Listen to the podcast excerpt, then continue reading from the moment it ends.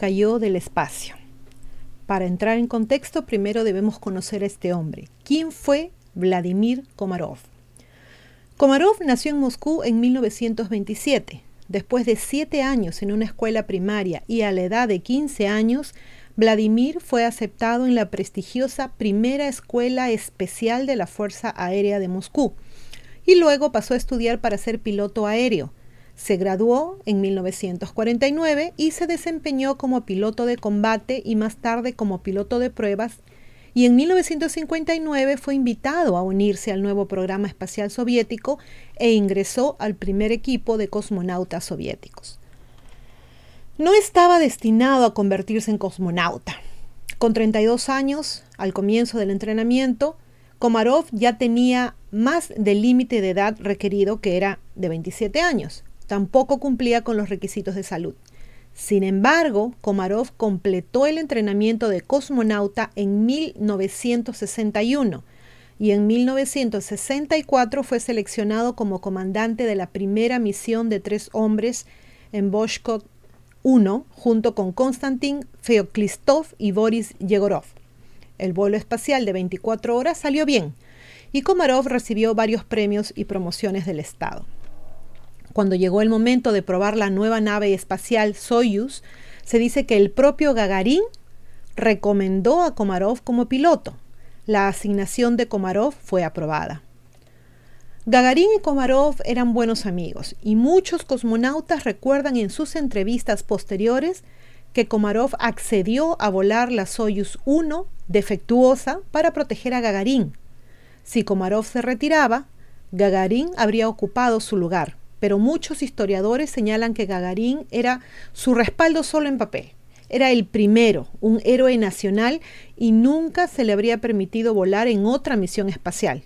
De cualquier manera, Vladimir Komarov no tuvo más remedio que reportarse ante sus superiores como listo para el vuelo, el vuelo que le costó la vida. El programa ruso Soyuz es el programa de vuelos espaciales de mayor duración. Se han, utilizado, se han utilizado variaciones de la nave espacial desde 1966 ha tenido tanto éxito que se ha convertido en el caballo de batalla de los soviéticos en el espacio y sigue siendo el sistema de vuelos espaciales tripulados de Rusia en la actualidad. Pero el programa tuvo un comienzo muy difícil. La primera misión Soyuz, la Soyuz 1, lanzó una nave espacial que ya se sabía que estaba defectuosa y terminó con la muerte del cosmonauta a bordo Vladimir Komarov, marcando la primera vez en la historia que alguien moría en un vuelo espacial. En la década de 1950, los vuelos de prueba experimentales eran uno de los trabajos más peligrosos del planeta. Los pilotos estaban probando aviones nuevos y no probados y su laboratorio era de hecho el cielo. Con el comienzo de la era espacial, hacia el final de la década, su laboratorio se expandió fuera del planeta. Esto fue cierto tanto en los Estados Unidos como en la Unión Soviética. Los primeros días de la exploración espacial estuvieron marcados por la incertidumbre y las mejores conjeturas sobre cómo mantener con vida a una tripulación y al mismo tiempo aprender sobre este nuevo negocio de los vuelos espaciales tripulados. En Estados Unidos, ese primer programa experimental fue el Mercury. En la Unión Soviética fue Vostok. La Unión Soviética tenía un arreglo muy diferente para su programa espacial eh, comparado con Estados Unidos. Si bien Estados Unidos tenía una agencia civil completamente separada de sus programas de desarrollo de misiles militares, los primeros satélites soviéticos fueron una rama de sus programas de misiles militares. La falta de duplicación de esfuerzos dio a los soviéticos una ventaja y fue uno de los factores que permitieron a esa nación lanzar el primer satélite de la historia, el Sputnik, el 4 de octubre de 1957. Al igual que en los Estados Unidos, no pasó mucho tiempo antes de que los soviéticos pensaran en agregar un sistema de soporte vital y humano a sus primeras naves espaciales. El Sputnik 2 se lanzó con Laika a bordo, de, a bordo perdón, el 3 de noviembre de 1957, pero el sistema tenía graves fallas y Laika no sobrevivió.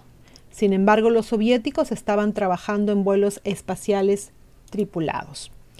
A medida que amenazaba la nueva eh, década, los soviéticos avanzaron con lanzamientos robóticos hacia Marte y Venus con una mezcla de éxito y fracaso. También comenzaron a desarrollar la primera nave espacial tripulada llamada Vostok.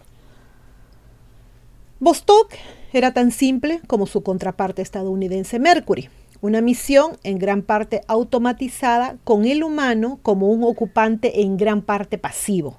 La misión fue sencilla la nave espacial se lanzó en un cohete Corabl con cuatro cohetes de estacionamiento más pequeños atados a los lados para un empuje adicional.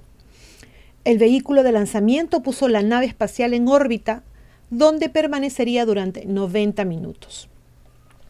En cuanto al papel de los cosmonautas en el espacio, la decisión se redujo a una lista de verificación. Los ingenieros de las oficinas de diseño, investigación y desarrollo, conocida por su anagrama ruso de OKB1, prepararon una lista que describía las tareas en vuelo durante cada etapa de la misión y en situaciones de emergencia. Algunos creían que los cosmonautas podrían manejar todo, pero otros, incluido el diseñador, de la nave espacial Sergei Korolev, buscaron automatizar todo argumentaron que para el primer vuelo, al menos, el piloto no debería tener responsabilidades.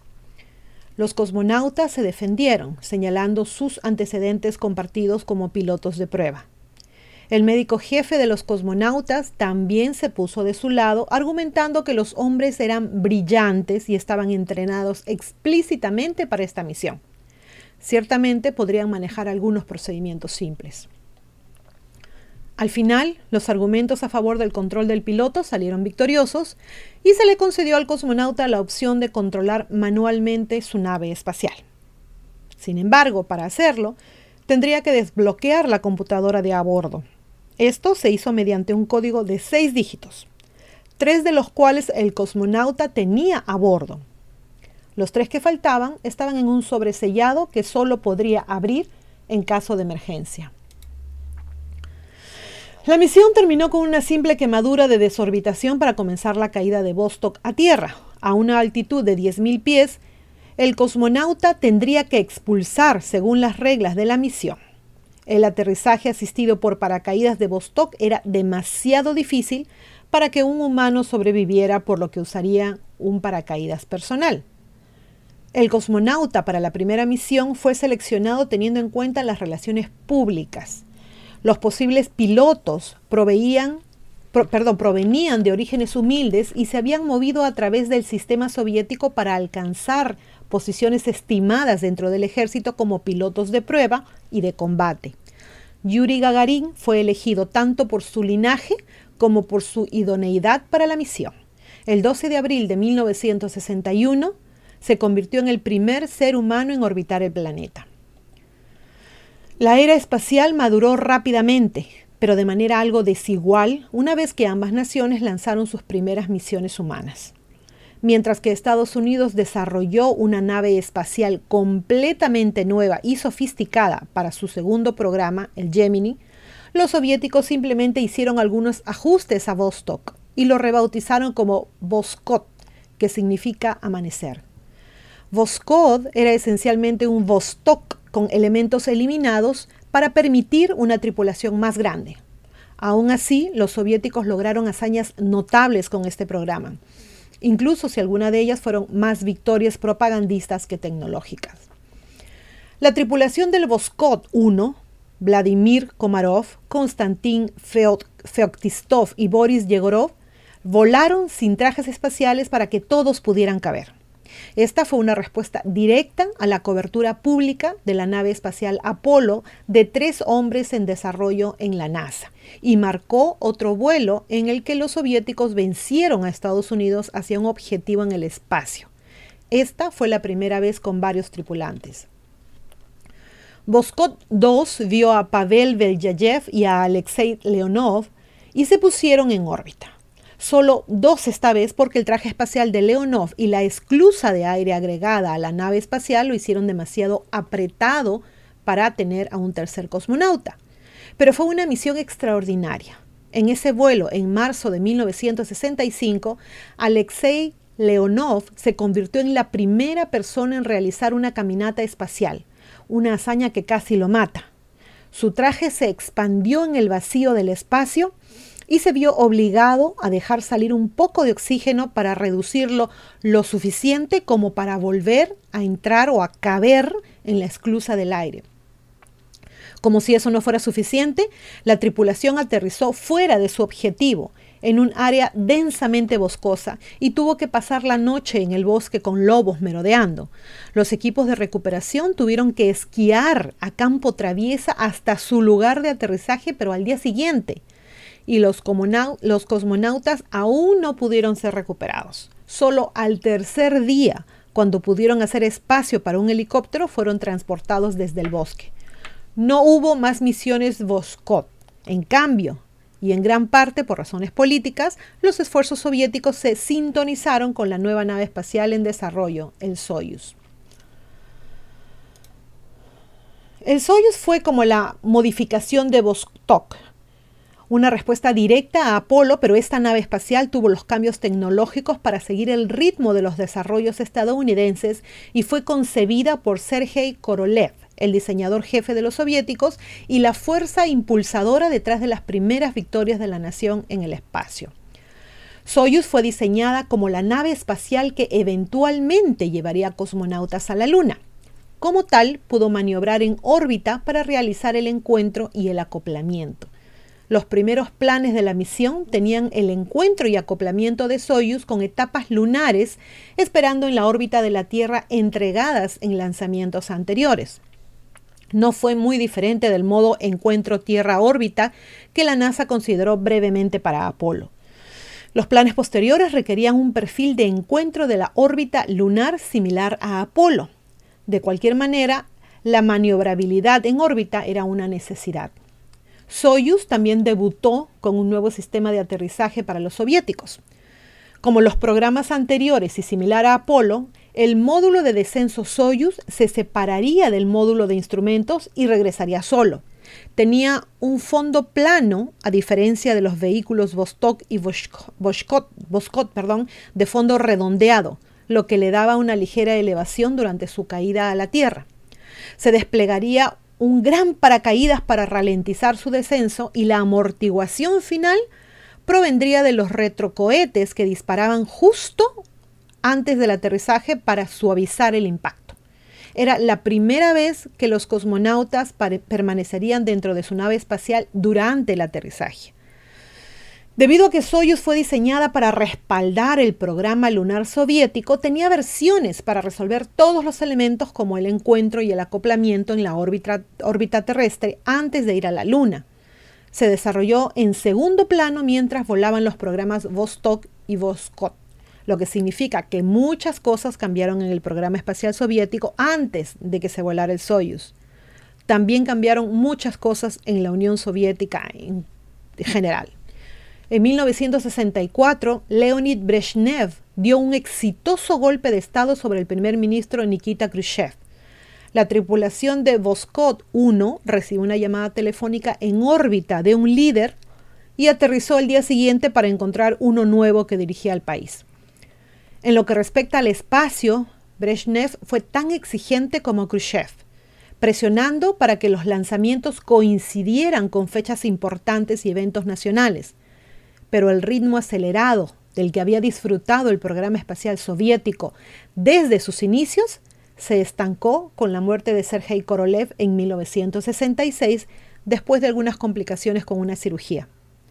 Su sucesor, Vasily Mishin, asumió la presión de cumplir con los plazos del primer ministro y comenzó con la misión del Soyuz. Los detalles del lanzamiento inaugural del nuevo programa se mantuvieron en secreto. Luego, el 20 de abril de 1967, se confirmaron los pilotos principales y de respaldo, Vladimir Komarov y Yuri Gagarin respectivamente. El lanzamiento estaba previsto para el 23 de abril. El día del lanzamiento se celebró con, con, un simple comunicado de prensa que decía que Soyuz 1 era la primera misión de un nuevo programa, pero los astutos observadores notaron que la misión tenía una designación numérica, lo que era poco común en los vuelos soviéticos. En los programas Vostok y Voskot, la primera misión solo tuvo una designación numérica después que la segunda hubiera volado. La especulación comenzó a dar vueltas con respecto a un plan secreto para lanzar una segunda misión Soyuz al mismo tiempo y esa sospecha no estaba muy lejos de ser cierta. El plan de vuelo de la Soyuz 1 era complicado y arriesgado. Según el plan, Komarov se lanzaría el 23 de abril y a la mañana siguiente Valery Vykovsky, Alexei Yelisev y Yevgeny Krunov se lanzarían en el Soyuz 2. Komarov era la nave espacial más sofisticada o estaba en la nave espacial más sofisticada, por lo que sería su trabajo maniobrar la Soyuz 1 a un encuentro y acoplamiento con la Soyuz 2. Una vez acoplados, dos cosmonautas se pondrían trajes espaciales y se trasladarían de la Soyuz 2 a la Soyuz 1 a través de una caminata espacial. Soyuz 2 aterrizaría con un cosmonauta a bordo y Komarov, con la tripulación completa, aterrizaría en Soyuz 1. Pero este plan era más de lo que Soyuz podía manejar de manera realista en un primer vuelo. Muchos ingenieros y cosmonautas tenían dudas sobre la seguridad, no solo del plan de transferencia, sino también del vuelo de la nave espacial. Los vuelos de prueba no tripulados revelaron serios problemas y experimentaron fallas que habrían matado a un piloto humano. Algunos ingenieros expresaron sus preocupaciones. Querían ir a lo seguro y continuar con las pruebas no tripuladas hasta que se resolvieran todos los errores. Pero por supuesto, más pruebas no tripuladas retrasarían el lanzamiento inaugural y Brezhnev quería que el nuevo programa saliera más temprano que tarde. Quería un vuelo antes o el primero de mayo para que la misión coincidiera con el Día Nacional de la Solidaridad del Trabajador. Un regreso a las misiones tripuladas reforzaría al pueblo soviético lo que el sistema socialista podría lograr fue Dmitry Ustinov, un miembro de Politburo, el comité del gobierno comunista, quien fijó la fecha final del lanzamiento y presionó a Mishin para que lo hiciera a tiempo. También presionó enormemente a Komarov para que volara, llegando incluso a despojar al cosmonauta de todos sus honores militares si acaso se negaba. Komarov desconfiaba de la asignación, había fallas conocidas en la nave espacial y dudas generales sobre su disponibilidad para volar. Víctor Yevsikov, un ingeniero del equipo de desarrollo de Soyuz, sabía que la nave espacial no estaba completamente lista. Mishin se niega a aprobar la idoneidad del vuelo de módulo de descenso. Habían 203 fallas conocidas en la nave espacial apenas unas semanas antes del lanzamiento, y un grupo de cosmonautas e ingenieros elaboró un informe de 10 páginas describiéndolas todas. Pero llevar el informe a las manos adecuadas era un tema muy aparte. El sistema soviético tendría, tendía a culpar y castigar al mensajero cuando se trataba de malas noticias. Apenas unos días antes del lanzamiento, la escolta de la KGB de Yuri Gagarin y su amigo cercano Benjamin Rusayev aceptaron la abrumadora tarea. Después de cenar con Komarov y su esposa, una noche Rusayev se enteró de la gravedad de la situación. Cuando Komarov acompañó a Rusayev hasta la puerta al final de la noche, se volvió hacia el oficial de la KGB y le dijo claramente, no voy a regresar de ese vuelo. Komarov le explicó que no tenía más remedio que volar. Si se negaba, Gagarin iría en su lugar como reserva y no podría enviar a un amigo cercano y héroe nacional a la muerte. Hay un libro llamado Starman de Jamie Doran y Pierce Bisoni, en el que dice que Komarov dijo en ese momento, si no hago este vuelo, enviarán al piloto de respaldo en mi lugar. Es Yura. Vladimir Komarov no podía hacerle eso a su amigo. Y él moriría en mi lugar. Tenemos que cuidarlo y Komarov se echó a llorar. Rusayev pasó el informe. No pasó nada con respecto a la misión y a Rusayev se le prohibió volver a interactuar con cosmonautas o cualquier persona afiliada al programa espacial. Ni siquiera había leído el informe. Las presiones políticas pesaron más. La misión fue aprobada. Las cosas estaban muy tensas el día 23 de abril. Mientras Vladimir Komarov subía a la furgoneta de transferencia para bajar hasta la plataforma, tenía un aire de resignación fatalista. Sus compañeros cosmonautas bromeaban con él tratando de animarlo y conseguir sacarle una sonrisa. Comenzaron a cantar y animándolo a unirse. Cuando llegaron al lugar unos minutos más tarde, él también estaba cantando con ellos y el ánimo de pesimismo se había disipado un poco. Los miembros de la prensa recordaron que Yuri Gagarin parecía particularmente agitado. No se suponía que debía vestirse e ir a la plataforma de lanzamiento con Komarov, pero exigió que, le pusieran que lo pusieran en un traje de presión de todos modos. Fue una extraña petición, ya que la naturaleza del vuelo de Komarov era tal que no se requería que usara un traje de presión. Su nave espacial tenía una esclusa de aire a través de la cual los cosmonautas que caminaban por el espacio se trasladarían a la Soyuz 1. Se especulaba que Gagarin estaba intentando abrirse paso a codazos en la cabina del piloto en un intento mm, de salvar la vida de su amigo o que esperaba que su propio traje ejerciera presión sobre los funcionarios para poner a Komarov en uno también. Algunos incluso se preguntaron si Gagarin estaba tratando de interrumpir los procedimientos de lanzamiento lo suficiente como para cancelar la misión. Gagarin trató de convencer a la tripulación de que le dejaran pilotar la nave en su lugar, pero la tripulación, incluido el mismo Komarov, se negaron y Komarov voló la nave, casi con certeza, sabiendo que era muy probable que muriera. Komarov salió a las 3.35 de la mañana del 23 de abril de 1967. La Soyuz 2 estaba lista para lanzarse a la mañana siguiente. Soyuz 1 tuvo problemas casi de inmediato cuando uno de los paneles solares no se desplegó la nave espacial estaba averiada avanzando con dificultad con la mitad de la fuente de alimentación necesaria. Komarov intentó desplegar los paneles manualmente.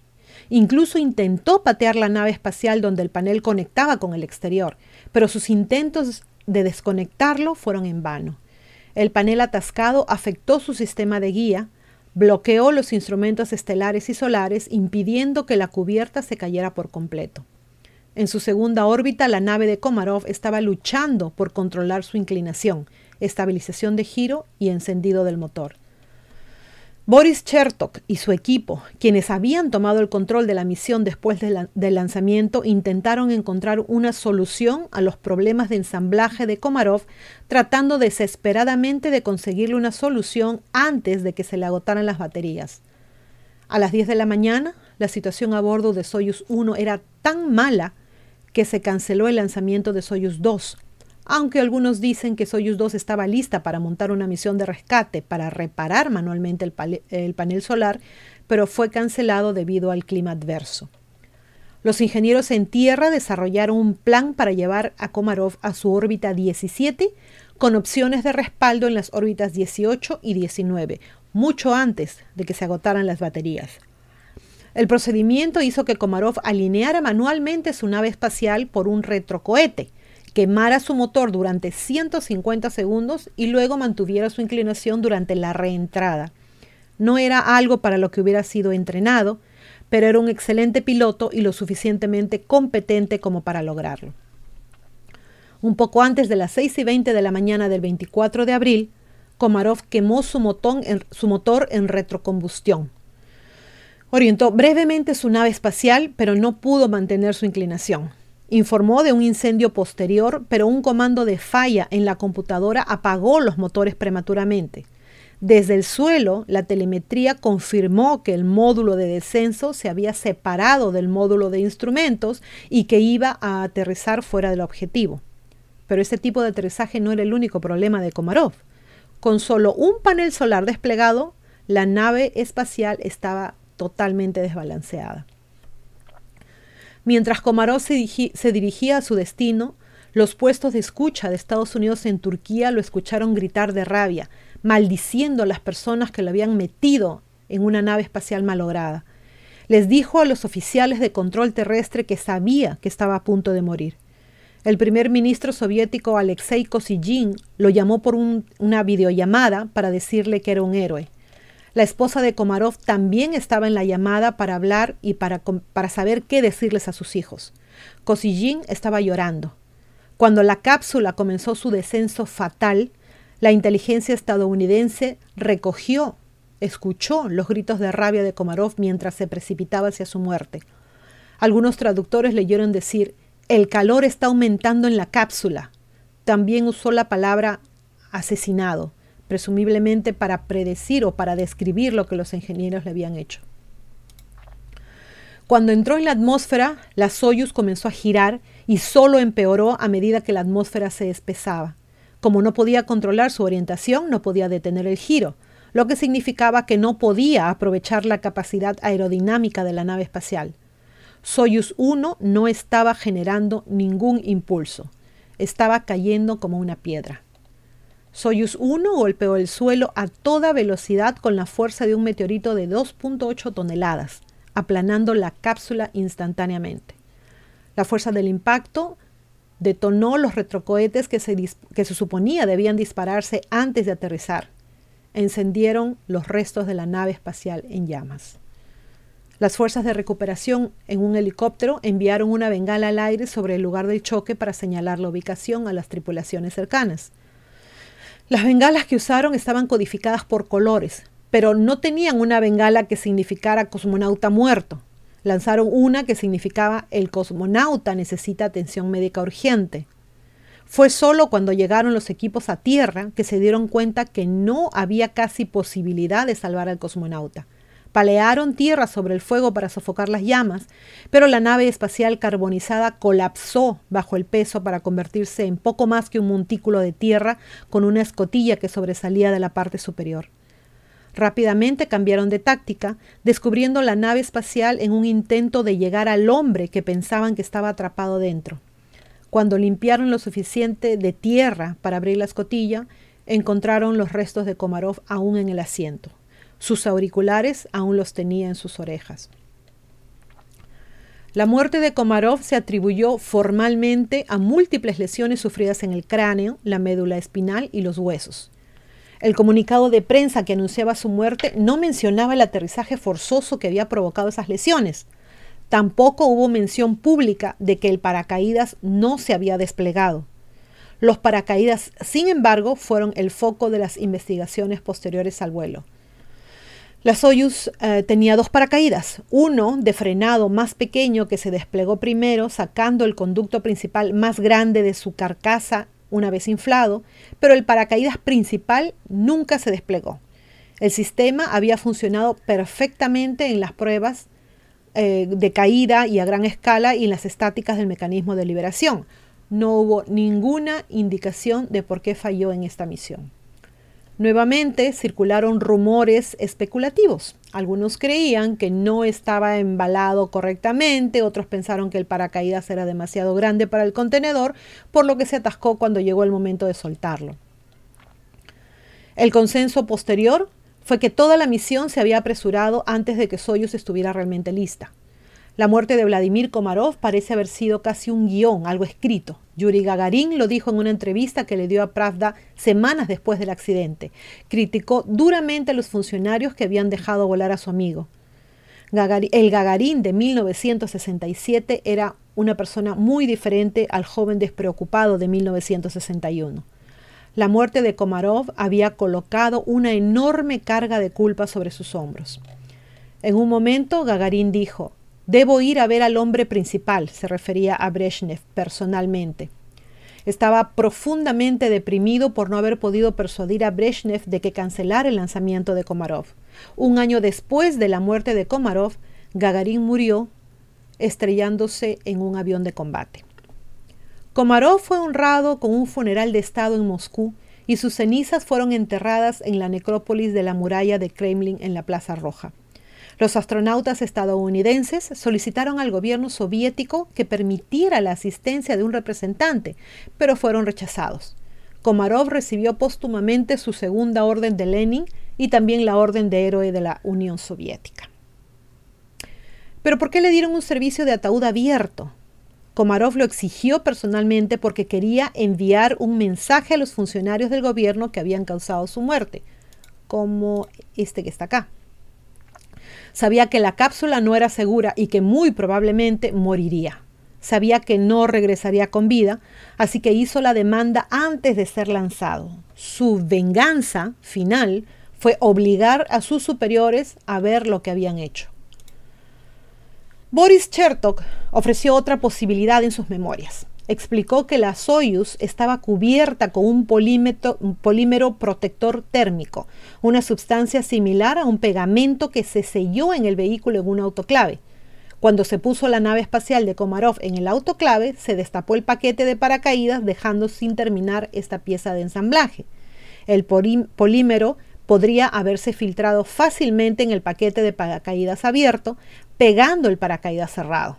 Las versiones de prueba de la nave espacial no encontraron en el autoclave, por lo que esto no se habría visto en una prueba fallida.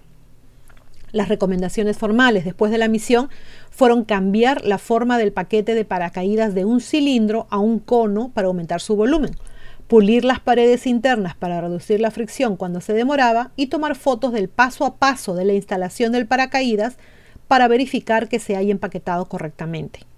El desarrollo de un mejor mecanismo de separación de emergencia para el paracaídas de respaldo también estaba en la lista de las mejoras. No está claro si un paracaídas en funcionamiento habría salvado la vida de Komarov. El programa espacial soviético estuvo envuelto en secretismo por años y muchos detalles han surgido solo recientemente, no sin conflictos. La versión de Chertok de que los hechos ha sido, eh, perdón, de los hechos ha sido impugnada por sus compañeros ingenieros, principalmente debido a las 203 fallas identificadas por cosmonautas e ingenieros en ese informe previo al lanzamiento. Posiblemente hubo otro elemento que contribuyó significativamente al accidente. La mayoría no cree que se hubiera podido sobrevivir a la misión incluso con un paracaídas perfectamente empaquetado. También hay algunas dudas sobre la historia, la historia de Rusayev.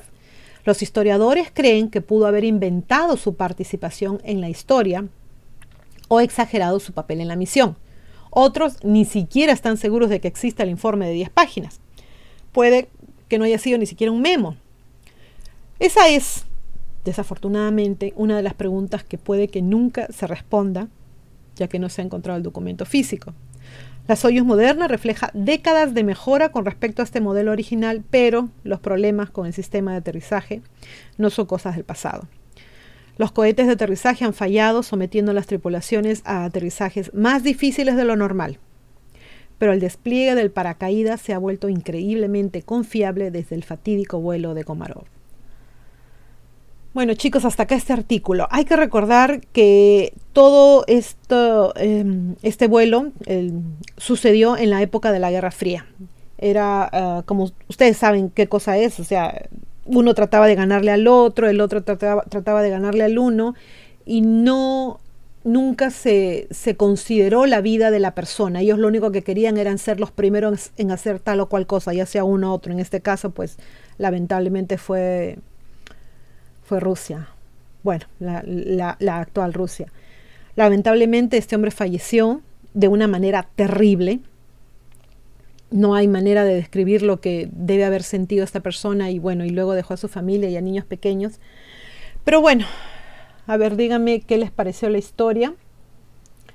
Otra cosa que quería comentarles, eh, por casualidad, ya saben ustedes que yo no creo en las casualidades, en el momento que estoy grabando este, este, este video, justo, este es en la tarde, justo en la mañana estaba viendo YouTube y me tropiezo con un video de José Luis Rodríguez, JL.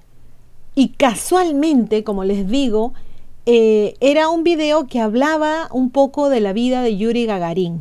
Se los recomiendo, es muy bueno, da muy buena información y me parece que complementa un poquito esto, porque lo que él cuenta, bueno, muy interesante, tienen que escuchar ustedes, no, no voy a, contarles más porque si no se pierde el encanto.